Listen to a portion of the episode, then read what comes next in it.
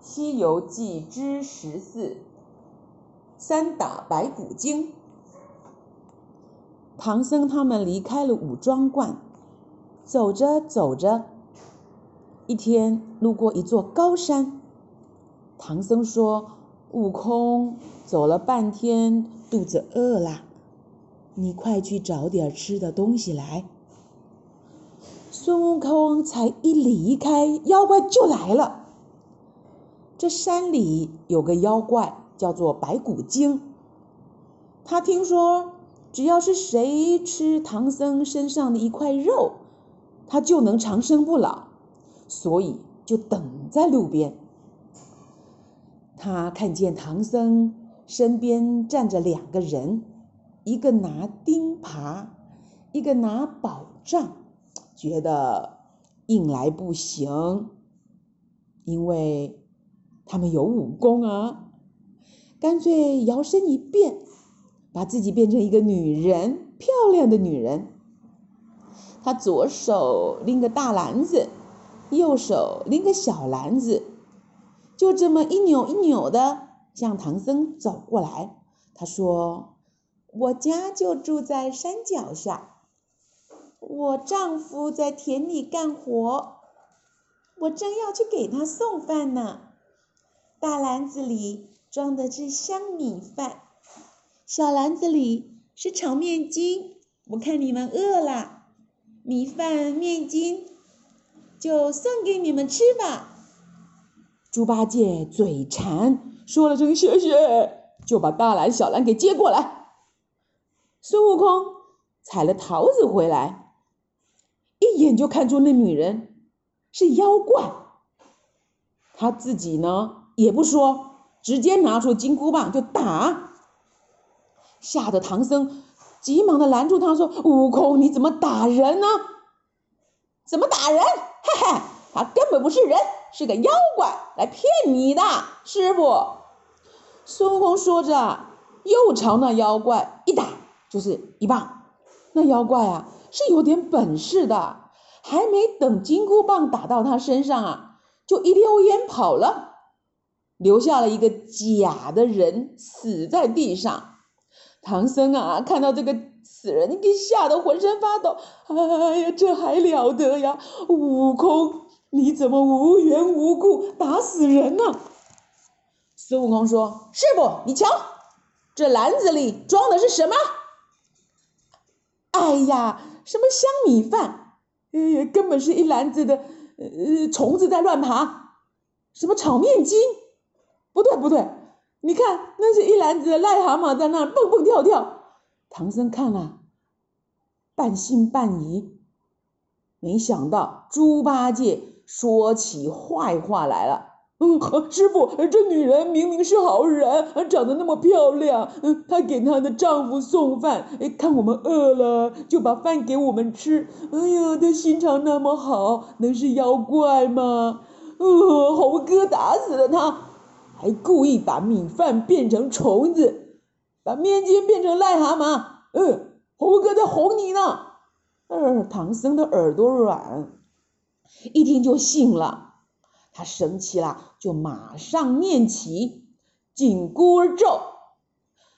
一念啊，唐孙悟空啊，疼的大叫说：“哎呀，别念别念了，啊，徒弟下次不敢了。”唐僧啊，这这才饶了他。不念了，好吧，就算过去了。他们啊，刚要起身，哎，忽然前面来了一个老婆婆，看上去有八十岁，她拄着一根拐杖，走一步哭一声，走一步哭一声。猪八戒说：“哦、师傅，不好了，猴哥刚刚打死了，一定是那个老婆婆的女儿。”你看那老婆婆哭哭啼啼的，呃，找她女儿来了，怎么办？怎么办？唐僧听了，心里慌张起来了，就对孙悟空说：“骂起来。”孙悟空说：“师傅，别惊慌，老孙俺去看看就来。”孙悟空迈开大步向前走，走到那老婆婆眼前，拿出金箍棒就打。原来这老婆婆还是那个妖怪变的，可是妖怪还是没等金箍棒打下来，又跑了。第二次又留了一个假的人死在地上。唐僧看见了，哎呀，吓得从马上面跌下来呢，气的把紧箍儿咒足足念了二十遍。那可怜的孙悟空啊，疼在在地上直打滚。哎呀，师傅别念了，别念了。哎呀，有有有话好说嘛。哎呀哎呀，痛死我了！你打死了一个，又打死了一个，还有什么话说？师傅，他是妖怪啊！你这猴子还要乱说，哪有那么多妖怪？你是个行凶作恶的人，我不要你做徒弟，你走。孙悟空说：“师傅叫我走，我只好走。哼，请师傅念一个松箍儿咒。”把我头上的金箍脱下来，我才走。唐僧说：“观世音菩萨只教了紧箍儿咒，哪有什么松箍儿咒？只能紧，不能松。算了算了，再饶你一次吧。好吧，唐僧饶他一命了啊。唐僧啊，上了马，他们继续走过山尖尖。正要往山下走，那妖精还是不死心，又变成一个老公公朝他们走来。猪八戒啊，又叫起来了：“呃，不好了，猴哥打死的，嗯，老婆婆跟他女儿，呃，这老头儿找我们来算账啊！呃，猴哥一个筋斗丢了，把我们扔下，呃，可要受苦了。”打死人要偿命啊！师傅，你跟沙和尚去偿命，我不陪你们了，拜拜。说完呐，转身就走了。孙悟空啊，火大了，一把扯住猪八戒说：“呆子，别乱说，我去瞧瞧。”说着，孙悟空把金箍棒藏在背后，走过去呀、就问话。他他不打，他回学乖了。孙悟空说：“老人家，你怎么一个人在这荒山里走啊？”其实孙悟空早就认出这老头儿也是先前那个妖怪。妖怪说：“哦，我就住在山脚下，我女儿去送饭，半天没回家。我老婆去找她，也没回家。”哎呀，说不定啊，给老虎吃了。说到这里啊，抹着眼泪哭起来。呵呵，孙悟空心里想：你这妖怪骗得了我吗？他正要拿出金箍棒来打，一想，不对不对不对，我打死了这个妖怪，师傅还是不明白呀，他还是会以为我乱打人呢、要是他念起紧箍咒来，我可受不了啊！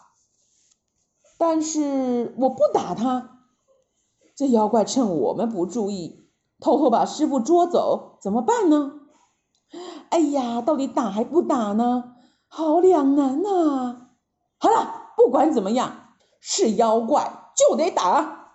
这回呀，孙悟空一棒就打中妖怪的脑袋，把妖怪给打死了。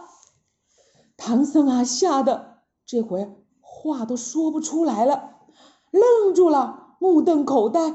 猪八戒在一旁又在煽风点火了。他说：“哥哥，你疯了吗？半天打死三个人啊！哎呀，吓死我了！”妖怪啊，倒在地上没一会儿，就变成一堆骨头。骨头上面呢，写着一行字：“白骨夫人。”就是这个白骨精骗了唐僧三次呀！